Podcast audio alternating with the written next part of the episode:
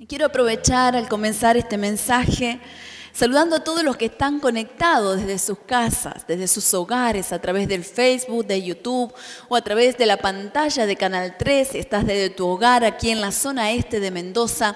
Te saludamos y escribinos, conectate con nosotros si estás aquí cerca y reservate una de nuestras reuniones para venir y participar porque eso te va a hacer muy bien y aquí te vamos a estar esperando. El mensaje de hoy se titula Siempre alegres. Y eso decía Pablo en Filipenses, y ya lo vamos a ver y lo vamos a analizar. Pablo decía, insisto, alégrense. Ahora yo te pregunto, a los que estamos aquí presentes, ¿te consideras una persona alegre? ¿Qué tal si le preguntamos al que vive con nosotros, no? ¿Nos consideran una persona alegre? Porque a veces nosotros tenemos un concepto de nosotros, pero los que viven con nosotros no piensan igual y ahí como duele, ¿no? Pero ¿identificás más o menos qué es aquellas cosas que te roban la alegría? ¿Cuáles son esas cosas que, que vos no lo esperás y de pronto recuerdo cuando mis dos hijos eran pequeños, uno y dos añitos habrán tenido. Y nos fuimos a dormir una siesta con mi esposo un ratito. Estábamos viviendo en Buenos Aires en ese momento. Y los dos se quedaron jugando en su pieza y me quedé tranquila. Tenían todos los juguetes, todo estaba seguro, no había ningún problema. Nos acostamos, yo no sé si 15, 20 minutos.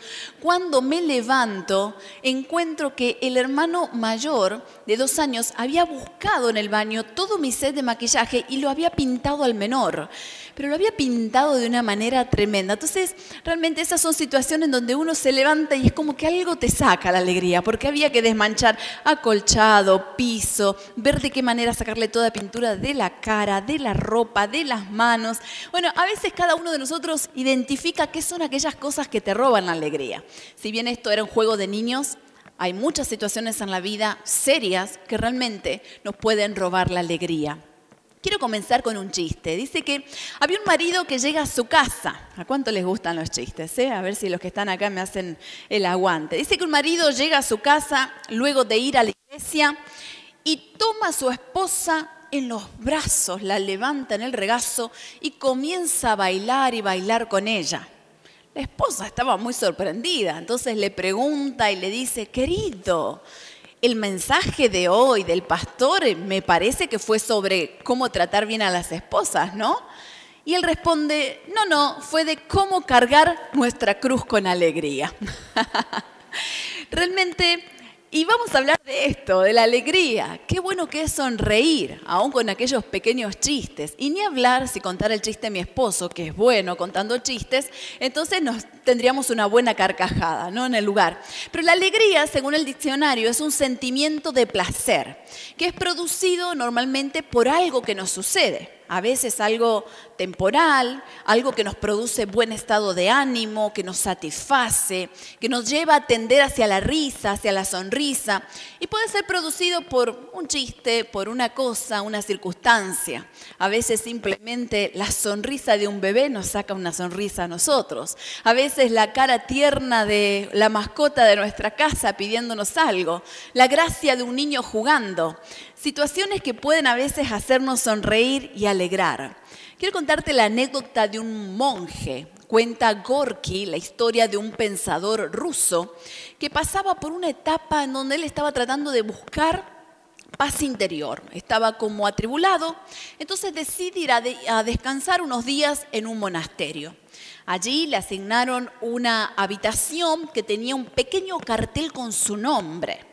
Entonces en la noche no podía dormir, así que él se levanta y comienza a caminar por los pasillos del monasterio y comienza a ver que había todas puertas que eran similares, iguales, todas tenían un cartelito chiquitito con el nombre y recorre el monasterio que era bastante grande, todos los pasillos, este pensador, pero se encuentra que de pronto ya quería volver a su habitación y se puso a buscar su nombre y era tan pequeño en una madera y tan oscuro estaba el pasillo que no había forma de encontrar su habitación.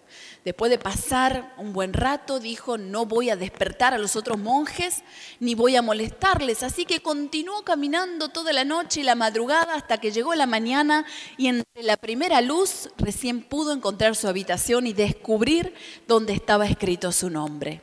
Y él llegó a una conclusión frente a esa experiencia.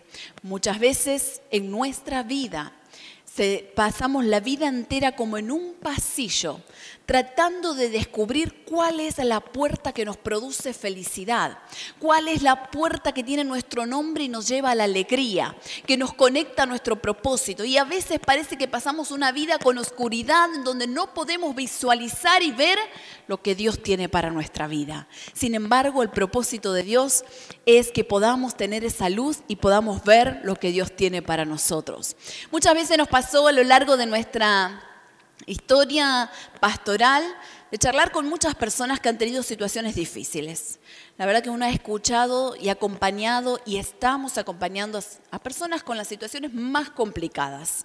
Cuando se tratan de pérdidas y de pérdidas que son irreversibles, producen un dolor muy fuerte, una tristeza bastante grande, la pérdida de un hijo, la pérdida de un cónyuge, situaciones de conflictos muy dolorosos, accidentes de tránsito de distintas situaciones que han llevado a perder alguna parte de nuestro cuerpo y tenemos que aprender a vivir y volver a aprender ya sea porque no podemos ver lo suficiente, no podemos caminar, no podemos movilizarnos. La pregunta recurrente de todos es, ¿cómo voy a volver a sentir alegría después de esto? Hay frases repetidas. El primer planteo de las personas es, esto me quitó la alegría para siempre. O no creo poder levantarme de esta situación. O frases como, me voy a llevar esta tristeza hasta la tumba. Mucha gente cargada de la frustración o de esas experiencias específicas pasan mucho tiempo con, e, anclados a la tristeza algo que les robó la alegría, algo que le hipotecó su vida a la tristeza, a la depresión o al desánimo. Y yo quiero compartirte en esta ocasión una palabra que dijo el apóstol Pablo a los filipenses. Y Pablo escribe esta palabra estando preso. Si la hubiera escrito desde una casa en la playa, con palmeras alrededor y tomando un buen juguito, yo creo que lo hubiéramos interpretado y hubiera tenido otro peso este consejo. Pero Pablo lo escribió desde un lugar muy difícil, desde la cárcel, desde sus cadenas, desde la prisión, desde un lugar bastante complicado, desde un lugar en donde él cargaba con un pasado de haber asesinado personas, con un pasado que le pesaba mucho y frente a ese pasado y frente a la circunstancia actual que él estaba atravesando, dice unas palabras que yo declaro que hoy se anclan a tu espíritu, traen libertad y te animan a creer que podés volver a recibir alegría. Él dijo, Filipenses 4:4, alégrense siempre en el Señor. Insisto, alégrense que su amabilidad sea evidente a todos. El Señor está cerca. No se inquieten por nada. Más bien, en toda ocasión, con oración y ruego, presenten sus peticiones a Dios y denle gracias. Y la paz de Dios, que sobrepasa todo entendimiento, cuidará sus corazones y sus pensamientos en Cristo Jesús. Cuatro cosas Él dice ahí como para resumir lo que nos está aconsejando, uno habla de alegrarse siempre en el Señor y ya ahora te voy a plantear algunas estrategias prácticas para poder quebrar con la tristeza y poder alegrarnos siempre. Segundo, dice, permanezcan amables de una manera evidente. La importancia de estar amables en todo momento. En tercer lugar, dice, presenten a Dios todo en oración, no se inquieten. Nos da una herramienta poderosa. Y en cuarto lugar dice, reciban la paz sobrenatural que cuida el corazón y los pensamientos. La verdad que a uno, hasta que no recibe esto que es sobrenatural y lo cual creo yo que el Espíritu Santo se va a derramar sobre los que estamos aquí, sobre los que están en sus casas y en sus hogares, hasta que uno no recibe eso de parte de Dios, no puede entender muchas veces cómo poder superarse. Y voy a hablarte de algunas estrategias prácticas de superación para aprender a alegrarnos. ¿Por qué digo aprender? Porque Pablo dice, he aprendido a contentarme cualquiera sea mi situación. Y eso me impacta de Pablo. Él no dice, me alegro cuando las cosas me salen como quiero, cuando veo una respuesta de parte de Dios, cuando no tengo ningún problema, cuando estoy todo bien. No, él dice, he aprendido a contentarme cuando tuve escasez y cuando tuve mucho, cuando tuve calor y cuando tuve frío. Él aprendió. Habla de una actitud de aprender a alegrarse y contentarse independientemente de las circunstancias y de lo que nuestras emociones nos dicten. Por eso yo quiero hablarte de una primera estrategia. La primera estrategia para poder salir de la tristeza, para poder recibir la alegría que Dios tiene, es decidir conectarte con tu propósito de vida y mirar con valor tu futuro en el Señor. Esto implica despegar nuestras emociones y nuestras reacciones. Ojo, porque todos reaccionamos distintos frente a un mismo hecho. No todos reaccionamos igual ante una misma circunstancia, una misma prueba. Pero el llamado es a despegar nuestras emociones y reacciones de aquello que nos produce tristeza y nos roba la alegría. ¿Sabes que los grandes barcos que llevan mucho tiempo con un ancla en un lugar y tienen un, ancla lanzada, tienen que cortar el ancla después de mucho tiempo porque no lo pueden levantar. A veces quedan residuos, quedan cosas que lo traban. Bueno, lo mismo sucede en nuestra vida emocional. Si vos me decís que hace 5 años, 10 años, 40 años que quedaste anclado frente a un hecho que te marcó en la vida y que te produce tristeza y que desde ahí no recuperaste la alegría, este es el tiempo de cortar ese ancla emocional. Esa ancla que te quedó anclado, que te quedó clavado ahí en ese momento que pasó eso que vos identificás, que desde ahí ya no tenés propósito en la vida. Desde ahí sentís el dolor. ¿Sabes qué me impacta la vida de Job? Mira que Job estaba con una lepra terrible, estaba con una situación difícil, había perdido todo lo económico, se le habían fallecido sus hijos, estaba en una situación tremenda y él dice en Job 6:10 una palabra que a mí me impacta. Dice, aún así me quedaría este consuelo. Dice, esta alegría en medio de mi implacable dolor. Dice, el no haber negado las palabras del Dios Santo. ¿Sabes qué está diciendo Job ahí? En medio del dolor, no dice en medio de un momento que está todo lindo, en medio donde está todo resuelto, él dice, en medio de un implacable dolor me queda una alegría y es que confío en el nombre de Dios. Es lo que nos puede sacar, es lo que nos puede levantar. Ese es un punto muy importante, poder cortar el ancla emocional te pregunto, para que puedas reflexionar, ¿cuál fue aquel episodio que vos identificás y vos decís, ahí quedó anclada mi alegría en tal año, con tal episodio, en tal circunstancia? Es ahí donde hay que cortar ese ancla. En segundo lugar, quiero hablarte de otra estrategia poderosa que la palabra de Dios nos desafía con esta palabra del apóstol Pablo en Filipenses. Debemos en la práctica adoptar nuevos pensamientos que sean superiores a nuestras emociones.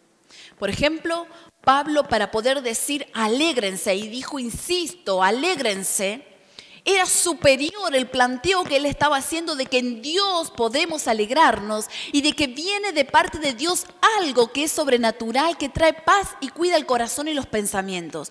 Y ese pensamiento de Pablo estaba por encima de las emociones que podría sentir alguien en un momento en la cárcel, humillado, con maltratos, quizás ni con la higiene que, que, requería, ni con el cuidado, ni con la comida, ni con las cosas básicas que cualquier hombre hubiera necesitado. Y ese es un punto muy importante. Y quiero contarte cosas que me impactan. Hablé con hace unas semanas atrás con una mujer en donde me contó su experiencia, una experiencia muy fuerte. Ella contaba que había sido abusada por su propio padre por muchos años de su vida. Y frente a esa situación, ella me dijo, yo ya no quiero vivir más, no le encuentro sentido a la vida, no me puedo alegrar con mis hijos, no puedo tener un buen matrimonio, no puedo seguir. Y me envía un audio contándome que ella quería terminar con su vida. Y fue ahí donde pudimos charlar y hablar y tratar de ayudarle a poder cerrar y cortar ese ancla que ella dejó clavada con la alegría frente a sus episodios negativos y donde no podía disfrutar nada de lo que tenía ahora. Sin embargo, al tiempo, charlando con otra mujer, con el mismo episodio vivido, ella dice que me cuenta su historia y me dice, viví años de abuso en mi casa, pero yo le quiero decir una cosa, yo aprendí a perdonar. Aprendí a soltar, tengo un matrimonio que amo, amo a mis hijos, quiero estar en el Señor, Dios me restauró, me dio la capacidad de perdonarlos. Y se levantó y dice, y yo con esta experiencia que fue tremenda, que fue terrible, que me quitó las ganas de vivir en su momento, con esta experiencia voy a ayudar a todos los que hayan pasado por mi situación. Fíjate la diferencia de actitud. Ella pudo recuperar la alegría, pudo encontrar el sentido frente a lo que había vivido. Mucha gente queda anclada frente a un episodio del pasado y ya no tiene ganas de seguir y no tiene alegría. Sin embargo, yo creo que es ahí en donde podemos decir, Señor, en este momento, Dame un pensamiento que sea superior a mis emociones. Que yo pueda mirar mi futuro y no quedarme mirando mi pasado. Que el propósito que Dios tiene para tu vida, que lo que viene para adelante te impulse a creer que lo mejor está por venir. Que vale la pena recibir la alegría que Dios da. Que no podemos quedar mirando para atrás. He hablado con mujeres, en mi caso, de 70 años, en donde el, lo primero que dicen es lo que le sucedió cuando tuvo 20, ese primer divorcio, esa primera situación que vivió, lloran todavía y nunca más pudieron realizar su vida. Cuentan su historia de vida como una historia de tristeza profunda y quedaron anclados en su pasado. Y la clave es poder cerrar el pasado, comenzar a mirar el futuro y pensar lo que Dios tiene. Vale la pena dejar de poner nuestra mirada y nuestro foco en lo que pasó y comenzar a mirar lo que Dios sí tiene para cada uno de nosotros. Es ahí donde viene la alegría. Y como tercer punto, quiero dar otra clave que Pablo la enseñó en Filipenses. Dice, pidan la alegría que el Espíritu Santo puede impartir en nosotros. Hay algo que es sobrenatural, que humanamente no lo podemos recibir. Si vos me decís, mira, yo no puedo hacer esto de tener un pensamiento superior porque a mí las emociones me pueden. La tristeza, la amargura, la depresión me puede. Si vos me llegas a decir aún que quizás no te, no te puedes conectar con tu propósito, que no sabes cómo mirar hacia adelante, que tu pasado siempre te lleva a mirar hacia atrás. Aún así, en esa circunstancia, hay una herramienta que Dios nos deja y que es poderoso y es poder pedirle a Él que el Espíritu Santo imparta sobre nosotros la alegría. Dice Pablo en Filipenses que hay una paz que viene de parte de Dios que sobrepasa todo entendimiento, que humanamente vos no le vas a encontrar explicación, pero es porque Dios la derrama en nuestro interior. Hay muchísimos versículos en la Biblia en donde hablan que donde el Espíritu Santo está, el poder del Espíritu produce alegría.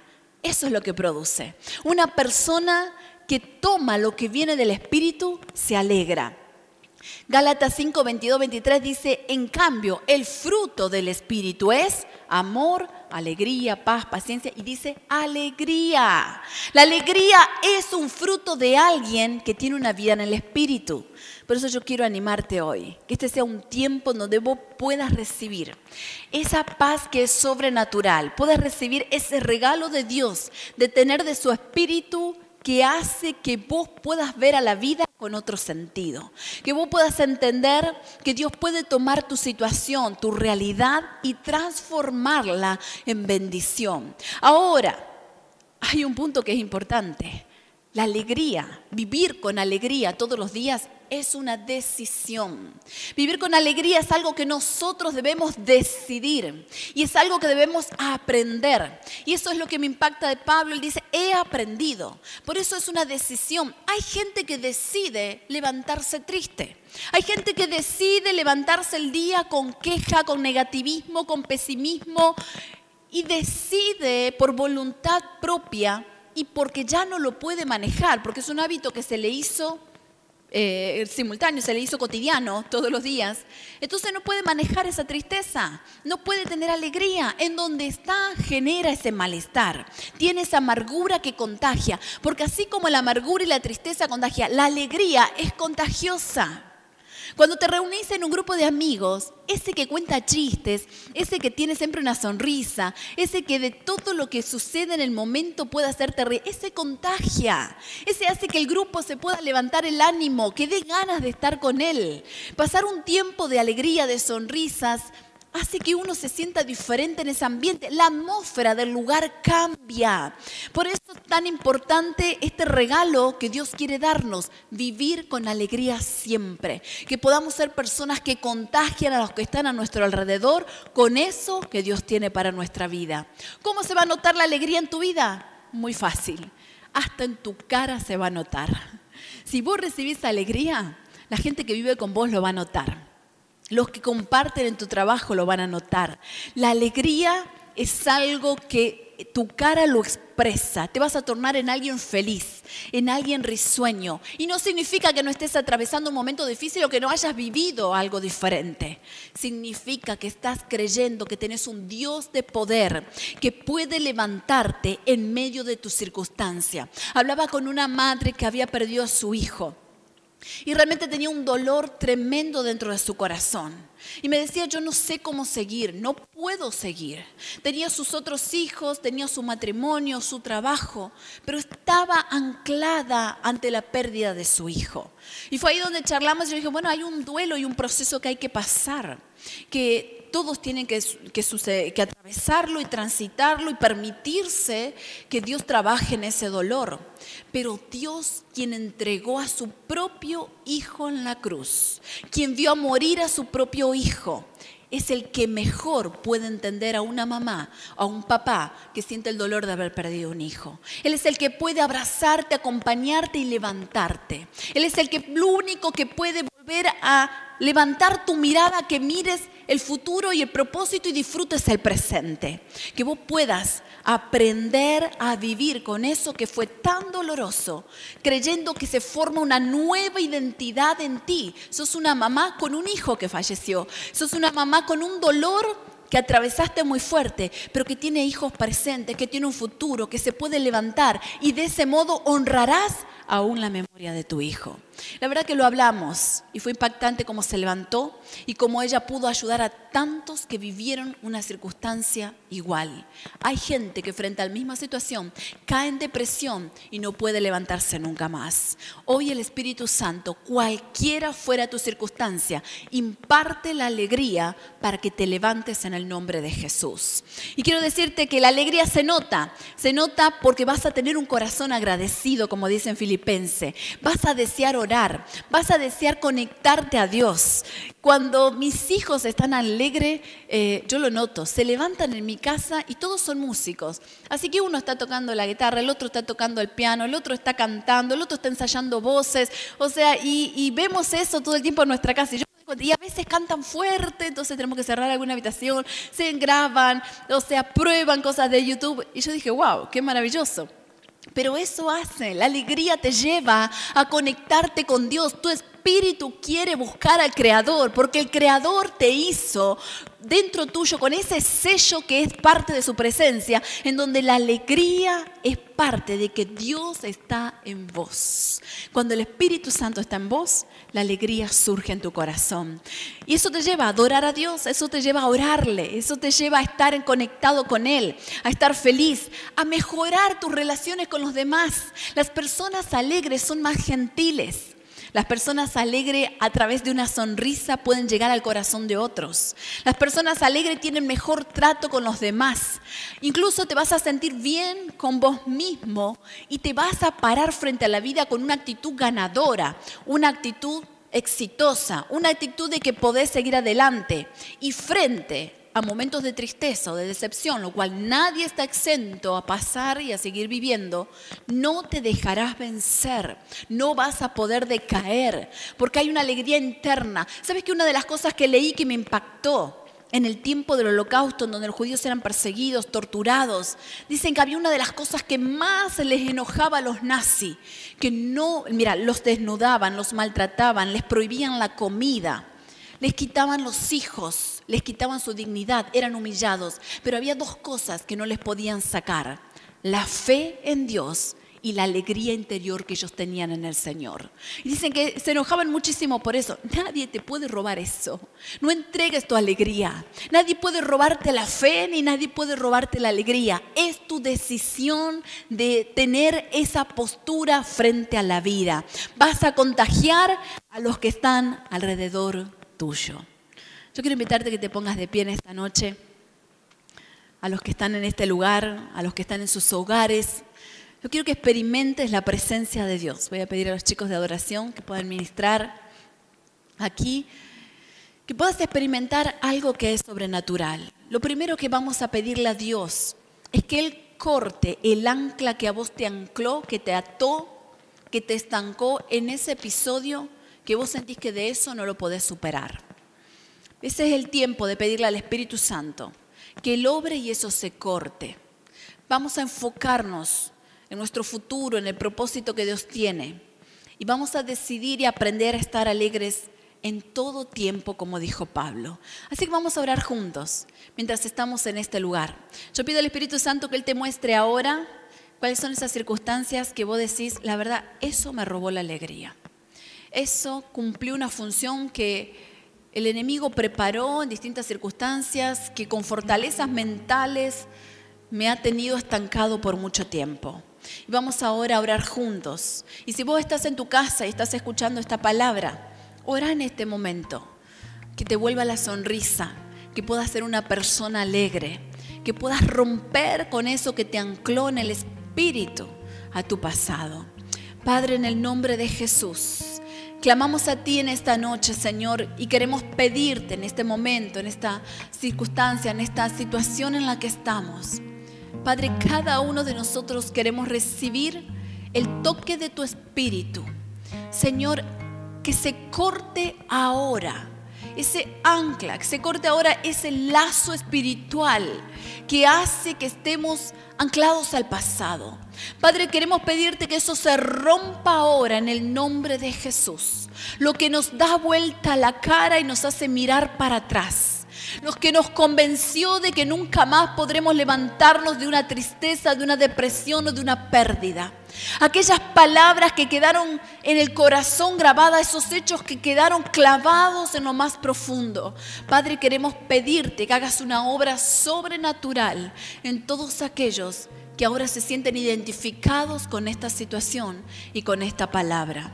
Señor, queremos pedirte esto que Pablo dijo en Filipenses 4 que tú comiences a impartir sobre nuestras vidas un propósito, que tú impartas alegría y que impartas la paz que sobrepasa todo entendimiento. Señor, no nos vamos a inquietar por nada, sino que vamos a venir delante de ti en oración. Y queremos pedirte, Señor, por todas aquellas personas que en este momento sienten que no se pueden levantar Aquellos que quizás están ahí en su casa o desde sus camas en depresión, los que están en hospitales en este momento, los que están desde una cárcel, los que están, Señor, enfermos, los que están en hogares con situaciones muy complicadas. Señor, ahora declaramos que hay un milagro que se activa y toca la vida de esas personas en el nombre de Jesús. Señor, sobre los que estamos en este lugar que tu presencia sea derramada en este momento. Señor, arranca de nuestro corazón todo lazo que nos unió a la tristeza y Señor, imparte alegría. Espíritu Santo, que ese fruto sea evidente en nuestras vidas, que ese fruto sea llenándonos más y más y podamos buscarte cada vez más. En el nombre de Jesús te damos gracias. En tu nombre, Señor. Amén y amén. Yo quiero terminar solamente con los que están conectados, porque luego quiero seguir ministrando a los que están aquí presentes.